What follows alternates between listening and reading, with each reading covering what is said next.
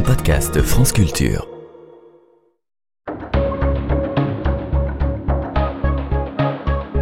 Les pieds sur terre.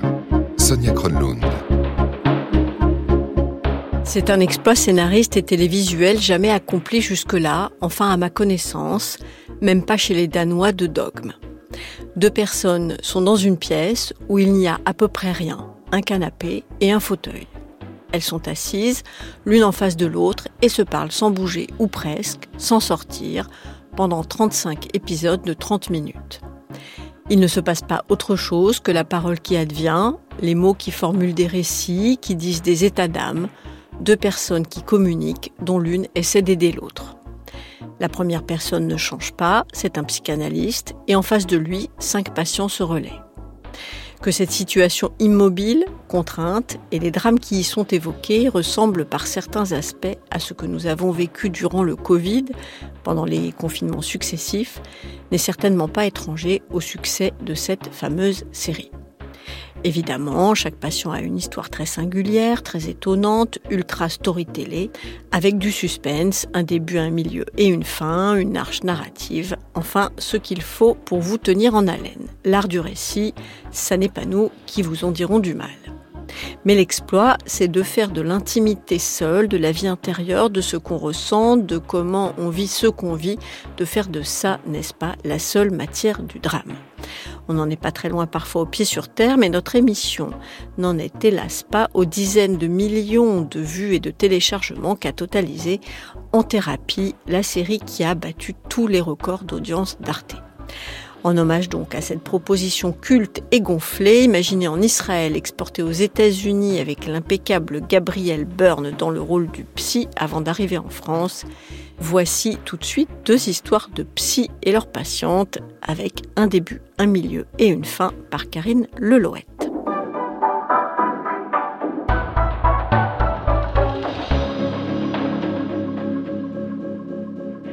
Je suis Anne, euh, j'ai 46 ans et j'habite à Bressol, dans le Tarn-et-Garonne.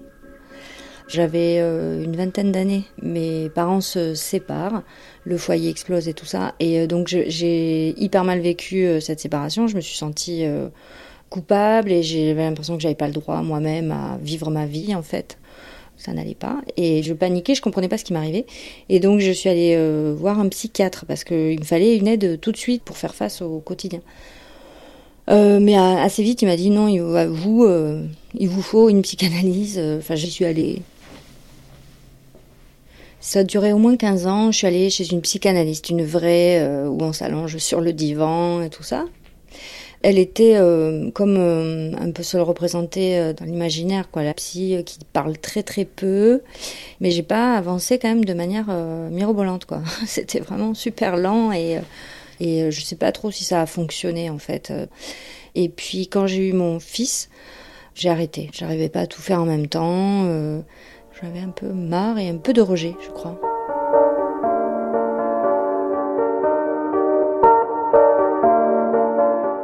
Voilà, après l'enfant euh, grandit, c'est sûr, euh, c'est pas, on fait un enfant puis tout va bien, je suis hyper angoissée. J'ai quand même toujours envie d'être rassurée ou, guidée même parfois qu'on me donne des pistes. Euh, j'aime bien avoir des réponses, donc j'en cherche tout le temps. À ce moment-là, vous prenez rendez-vous avec un nouveau psy? Oui, oui, j'ai recommencé un travail avec. alors lui, vraiment, j'ai trouvé super tout de suite. Son cabinet, c'était dans une partie de sa maison. C'était important parce que c'était un lieu euh, assez douillet, euh, avec plein de livres partout. Euh, c'était un vieux monsieur. Bon, il n'était pas très grand.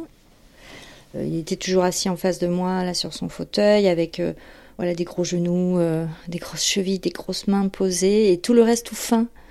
Pas beaucoup de cheveux, des lunettes, et puis très posé, très calme, et toujours avec une écoute avec la tête un peu inclinée et, mm, et avec un petit sourire et des petits gestes rituels quand je où il prenait son temps pour euh, dire des choses, il remettait ses petites lunettes avec euh, le doigt là et voilà, c'est vraiment resté gravé.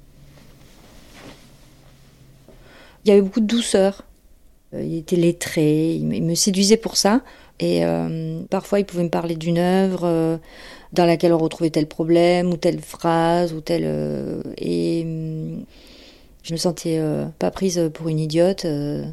C'était vraiment intéressant et valorisant.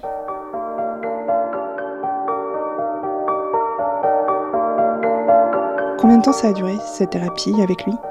3-4 ans. Et euh, peut-être c'est la dernière année où, euh, où il a commencé à, à euh, s'absenter parce qu'il était hospitalisé par moment. Il m'avait dit dans les premiers temps, ne vous inquiétez pas, c'est pas grave. donc bon, je m'inquiétais pas. Et puis là où ça a changé, évidemment, c'est la fois où j'y suis allée et où il avait bah, la bouteille d'oxygène à côté, et puis après carrément pendant les séances, avec euh, donc les fils qui rentrent dans le nez. Euh, bon, euh, enfin, il en faisait pas du tout une affaire. Hein, il me disait attention, vous prenez pas les pieds dans, les fils. Et moi, j'étais juste sur ce qu'il m'avait dit. Faut pas s'inquiéter. Je pouvais pas penser qu'il était en danger. Pour moi, il était, c'était un rock. C'était moi qui étais pas bien, et lui, ça allait quoi. Et j'ai jamais osé aborder le sujet, lui dire euh, bon, euh, enfin, est-ce que ça va euh, J'ai pas osé, j'ai pas osé demander. C'est un mélange de, de pudeur et d'aveuglement, je pense. Voilà.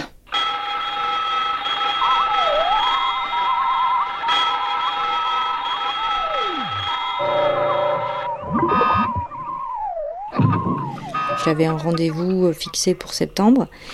Et euh, pendant que j'étais en vacances, euh, je reçois un petit SMS de ce psychologue qui me dit oui, la, séance est reportée.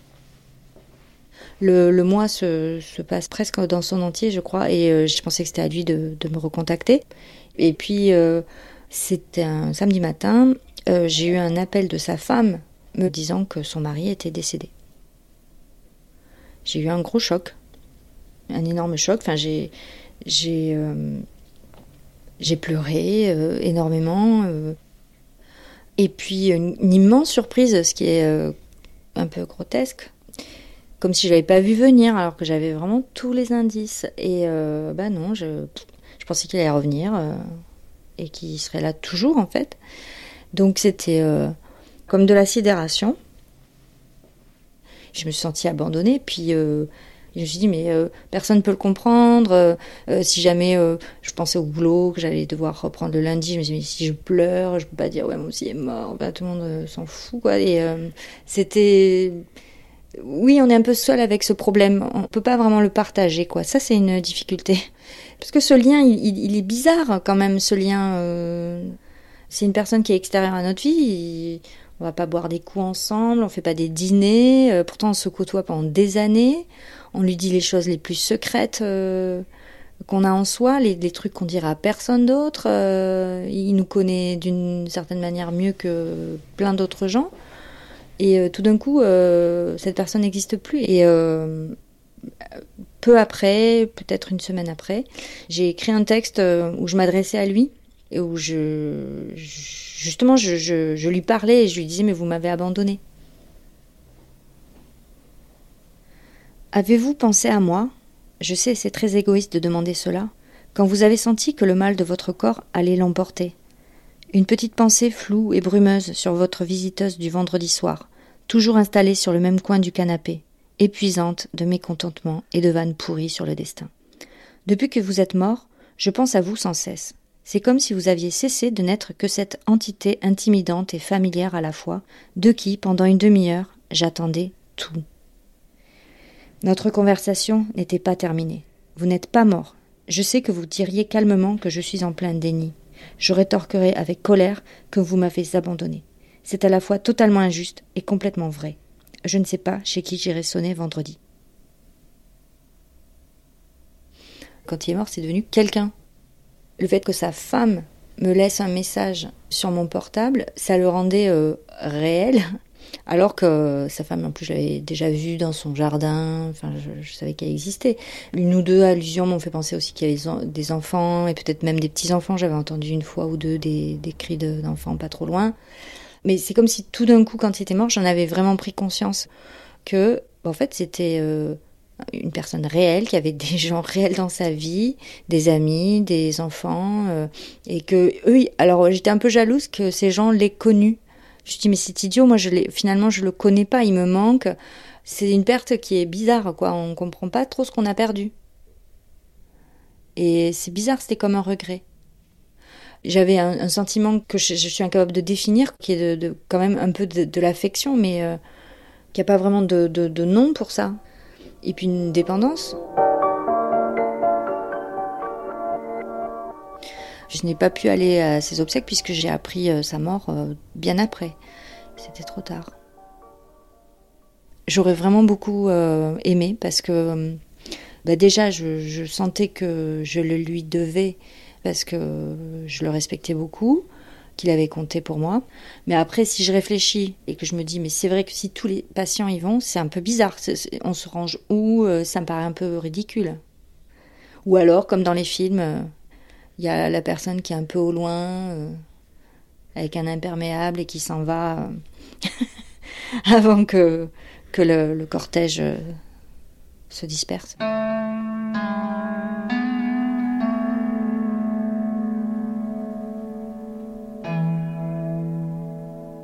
Il y a une bonne période où j'ai plus vu de, psy et j'ai repoussé, je voulais plus. Euh.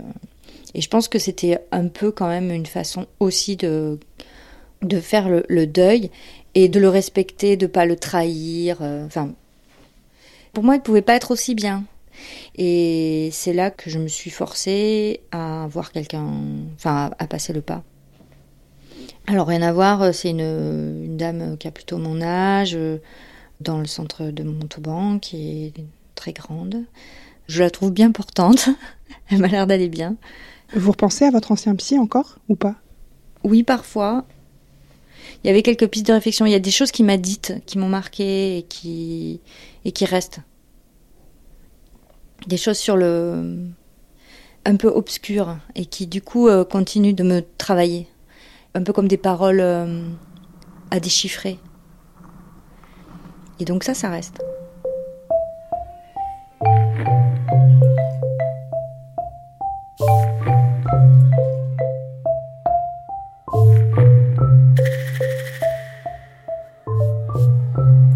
Je m'appelle Sandrine, j'ai 45 ans.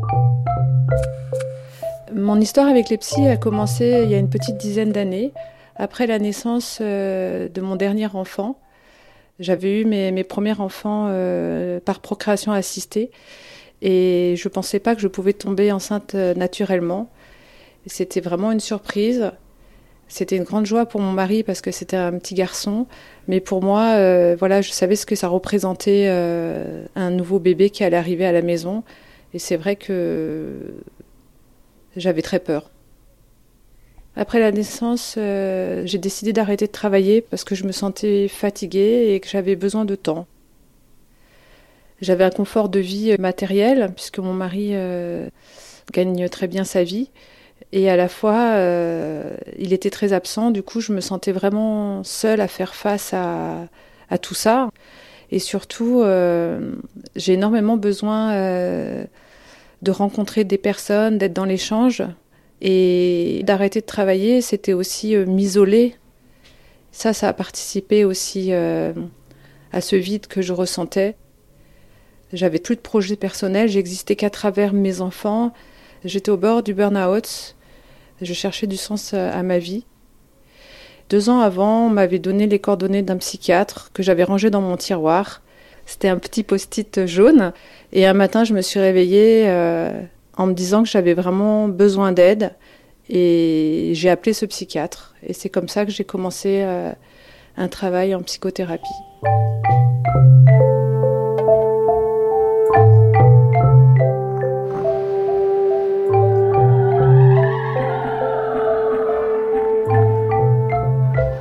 C'était un cabinet euh, avec des meubles anciens, euh, assez grands.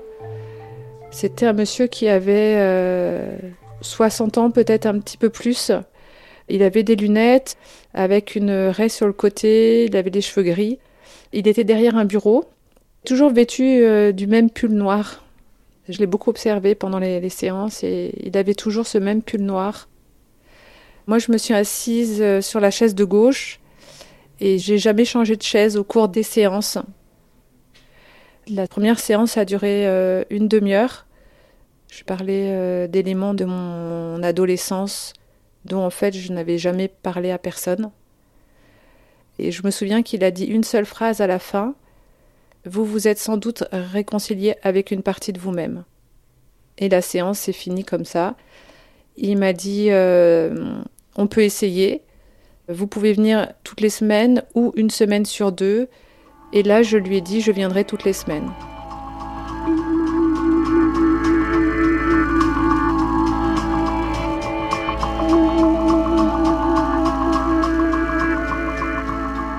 C'était toutes les semaines 9h30. Euh, Il y avait une sorte de, rituel qui s'est rapidement mis en place. Une séance, je parlais beaucoup. Et euh, la deuxième séance, j'arrivais en disant ce qui m'avait énervé dans ses propos. Et la troisième séance, j'arrivais en m'excusant de lui avoir fait en, quelque sorte euh, des reproches. Et ça recommençait séance où je parlais de moi, une séance où euh, je lui reprochais toujours quelque chose, une séance où on se réconciliait.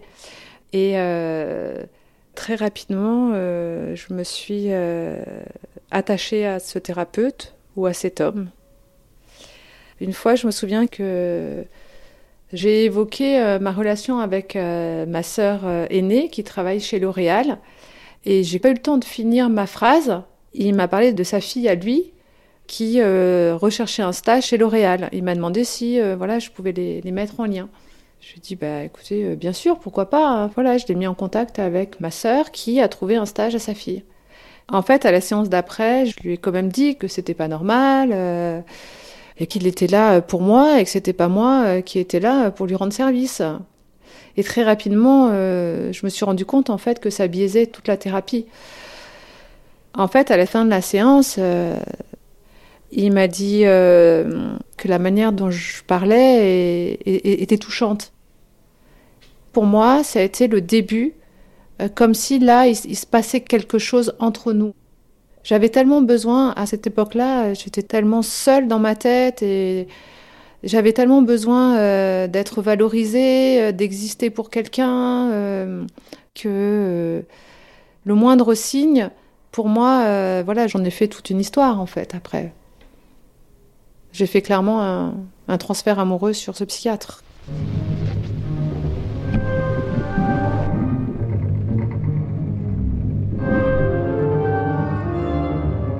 J'attendais ce rendez-vous avec plus que de l'impatience, puisque c'était euh, le seul élément de ma, de ma vie, la seule chose qui faisait que je me levais le matin. C'était le seul endroit euh, où je désirais. C'était la seule chose qui me motivait. Entre les séances, j'étais physiquement présente euh, pour ma famille et mes enfants et mon mari, mais j'étais psychiquement, intellectuellement absente.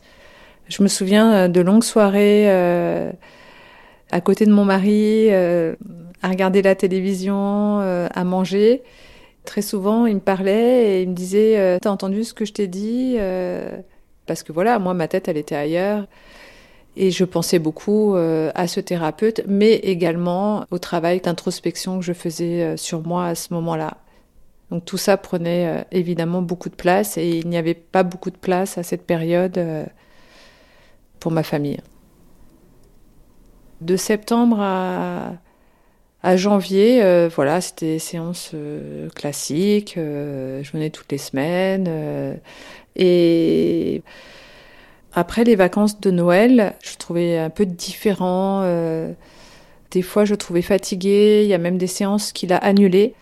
Et puis, euh, une ou deux fois, il a même fait des allusions à euh, quand il partirait. Je me posais des questions, je trouvais que c'était un peu bizarre. Et puis, euh, au bout de quelques semaines, un jour, j'arrive, euh, je m'assieds et je lui demande, je lui dis, écoutez, voilà, ça fait plusieurs fois que vous faites des allusions sur votre départ. Est-ce que vous partez dans trois jours, dans trois mois ou dans trois ans? Et là, il m'a répondu, dans trois mois. Et là, ça a été un vrai choc pour moi. Un vrai choc.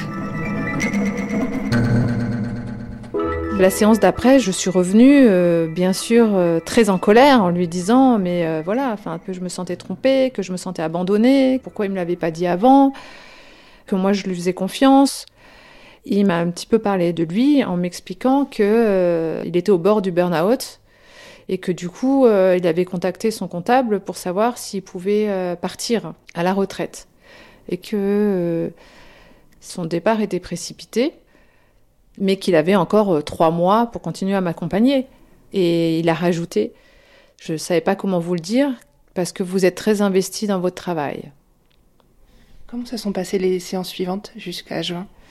Je vivais très mal, euh, je souffrais beaucoup hein, de, de, la situation. J'ai même essayé de partir au bout d'un mois, mais euh, j'ai pas réussi. La dernière séance était euh, fin juin. Euh, j'étais tellement angoissée euh, que j'avais euh, tout préparé ce que je voulais lui dire. et j'ai fait un peu comme un exposé.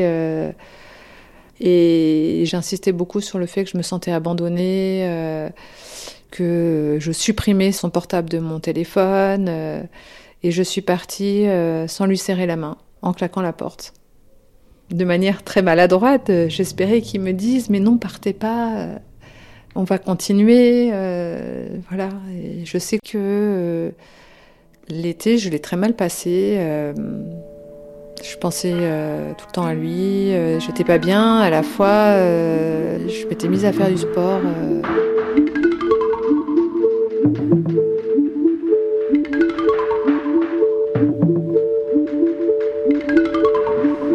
Quelques mois plus tard, j'ai cherché quelqu'un d'autre et toute la première partie euh, de mon travail thérapeutique avec lui, euh, ça a été de parler de cette première tranche de thérapie avec ce psychiatre euh, qui est parti en burn-out.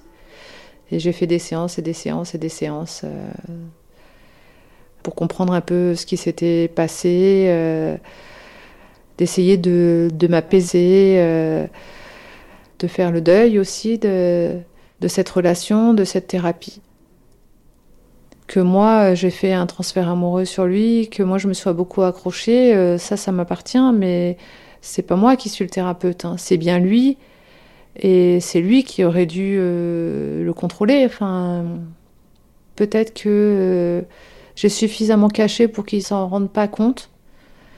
Peut-être qu'il ne voulait pas s'en rendre compte parce que lui-même était peut-être pas très au clair justement par rapport à sa position. Quand il me disait au revoir, il se rapprochait euh, souvent très proche de moi. Je voyais aussi dans sa gestuelle que... Euh, mais oui, je me suis interrogée euh, plusieurs fois par rapport à ça. J'ai toujours un doute aujourd'hui. Et c'est sans doute la plus grosse frustration que j'ai aujourd'hui, c'est d'être partie de ce cabinet sans jamais avoir osé en parler. J'ai passé l'été et Bien sûr que j'avais euh, très envie de le recontacter et à la fois je lui avais dit que j'avais supprimé son numéro de mon portable, bien sûr ce qui était faux.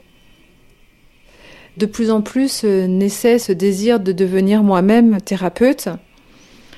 Alors j'ai décidé de lui adresser un message. Je voulais lui parler euh, de mon projet de devenir thérapeute. Je n'ai jamais eu de réponse.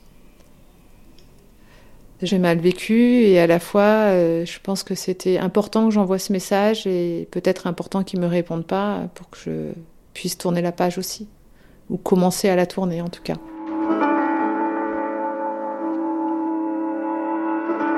J'ai longtemps travaillé dans le recrutement puis dans l'accompagnement des demandeurs d'emploi. Et quelque chose qui tout de suite a été présent en commençant cette thérapie, c'est de me rendre compte à quel point me manquait d'accompagner euh, les hommes et les femmes euh, dans le domaine professionnel ou autre. Pour moi, ça a été euh, une évidence de vouloir devenir thérapeute. Alors, j'ai suivi une formation de 4 ans et j'ai commencé à avoir des patients depuis septembre 2019. En quelque sorte, j'aurais pu commencer plus tôt. Mais euh, comme cette relation thérapeutique m'avait fait beaucoup de mal, j'avais terriblement peur de faire vivre la même chose à mes patients, J'avais peur de leur faire plus de mal que de bien, j'avais peur de ne pas respecter le cadre, de ne pas être euh, sécurisante comme thérapeute. Ça fait que j'ai mis du temps à, à, me lancer. Et à la fois, justement, euh, j'ai beaucoup travaillé sur cette question des enjeux de la thérapie euh, et je sais que euh, cette question du transfert euh, massif va m'arriver. Je suis en alerte et en observation euh, dans la manière dont mes patients se lient à moi.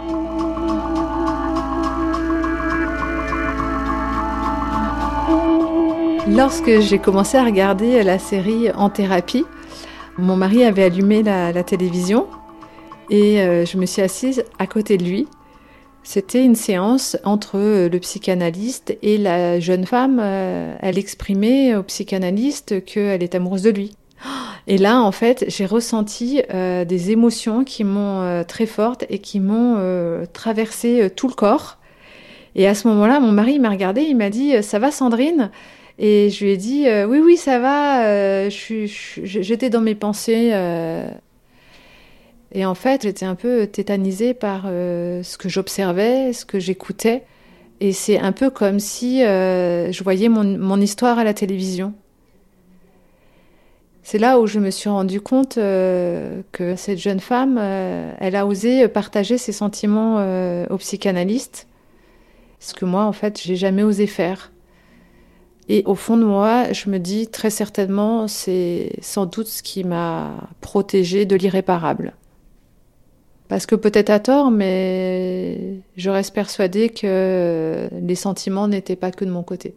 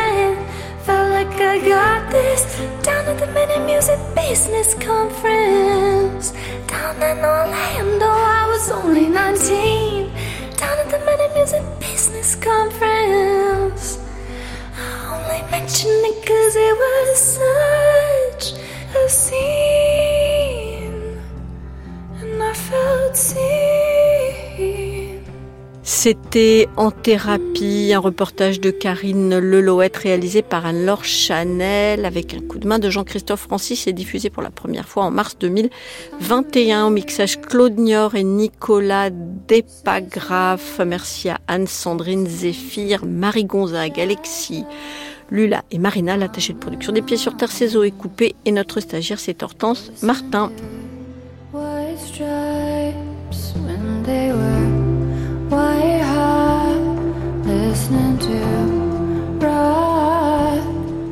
on it.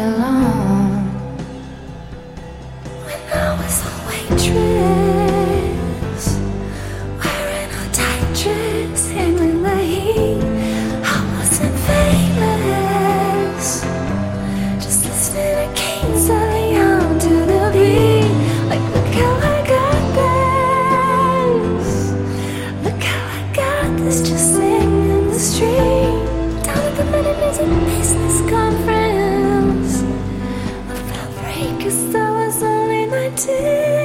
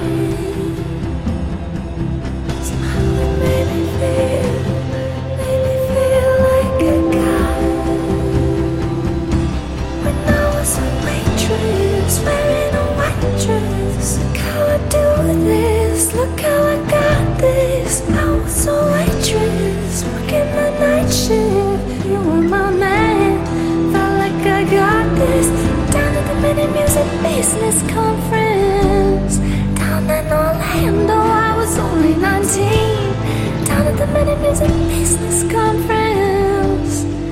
I only mention it cause it was